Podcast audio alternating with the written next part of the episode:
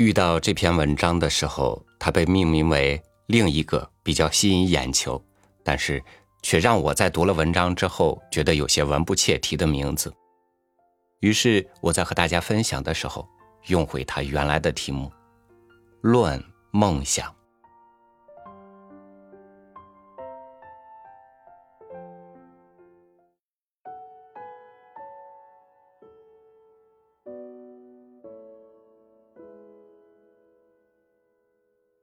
有人说过，不知足是神圣的。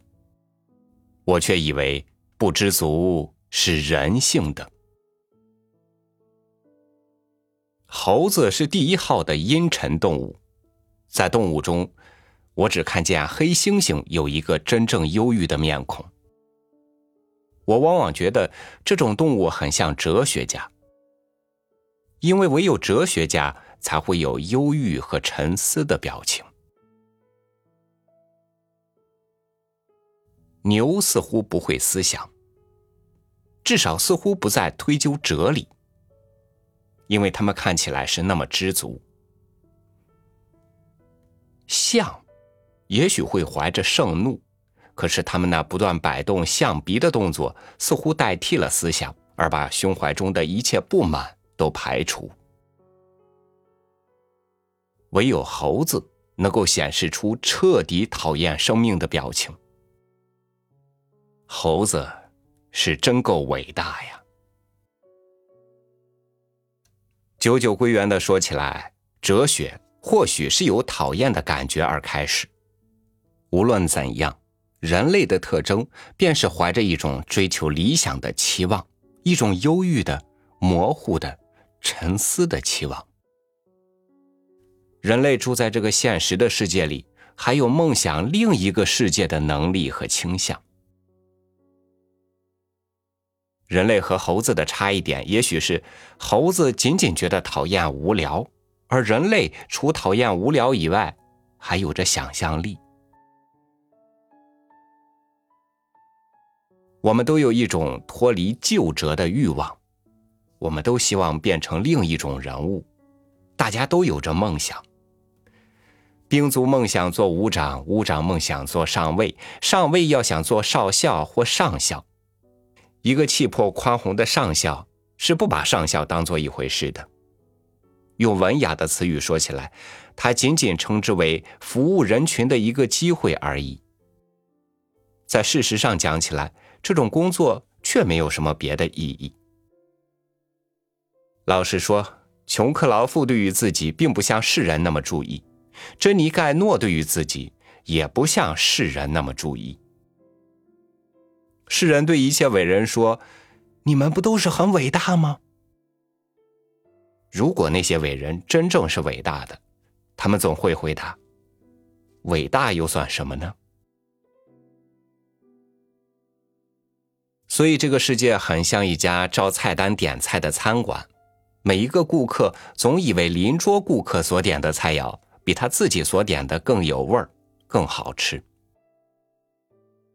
一位现代中国大学教授说过一句诙谐语：“老婆别人的好，文章自己的好。”在这种意义上说来，世间没有一个人会感到绝对的满足的，大家都想做另一个人，只要这另一个人不是他现在的自己。这种特性。无疑是由于我们有想象力和梦想才能。一个人的想象力越大，就越不能够得到满足。所以，一个富于想象力的小孩往往比较难于教育。他常常像猴子那样阴沉忧郁，而不像牛那样的感到快乐知足。笼统的说来，人类有时候也被这种理想的力量引入歧途。有时则辅导上进。可是人类终是完全靠这种想象力而进步的。我们晓得，凡是人都有志向和抱负，有这种东西是可贵的。因为志向和抱负大都被视为高尚的东西，无论个人和国家都有梦想。我们的行动多少都依照梦想而行事，有些人比一般普通人多做了一些梦，正如每个家庭里都有一个梦想较多的孩子，或者有一个梦想较少的孩子。我得承认，我私下比较喜欢那个有梦想的孩子，虽然是个比较忧郁的孩子，也没有关系。他有时也会享受到更大的快乐、兴奋和狂喜。我觉得人类的构造和无线电收音机很相像，所差者，我们收来的不是播来的音乐，而是我们自己所产生的观念和思想。有些灵敏的收音机能够收到其他收音机所收不到的波段，因为这些更远更细的音乐不大容易收到，所以更觉宝贵。而且我们幼时的那些梦想。并不是没有实现性的，这些梦想常和我们终身共存着。因此，如果我自己可以自选做世界上作家之一的话，我颇愿做个安徒生，能够写美人鱼的故事，想着那美人鱼的思想，渴望着到了长大的时候到水面上来，那真是人类所能感到的。最深沉、最美妙的快乐了。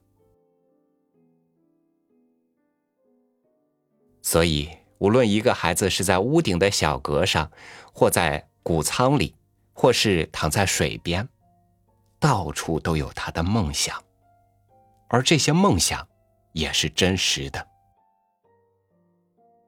爱迪生、史蒂芬生、斯科德这三个人在幼年时都梦想过。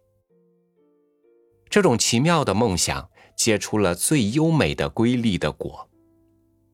但是较平庸的孩子也曾多少有过这些梦想。他们梦想中的幻象或许各不相同，但是他们感觉到的快乐是一样的。每个小孩子都有一颗思慕的和切望的灵魂，怀着一种热望去睡觉。希望在早晨醒转来时，发现他的梦想已成为事实。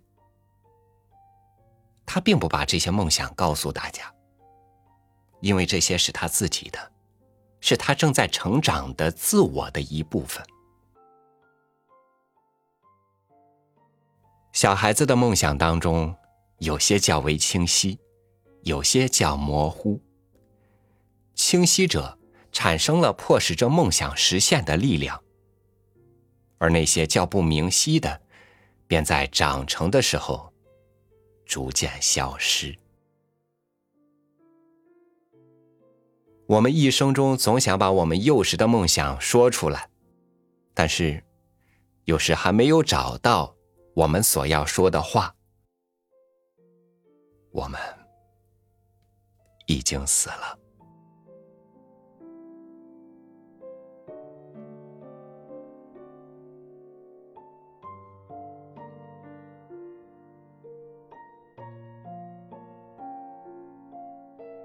当你觉得梦想是一个有点陌生的词汇，当你认为梦想是奢侈存在的时候，我想你的梦想可能已经很虚弱，已经要被荒废了。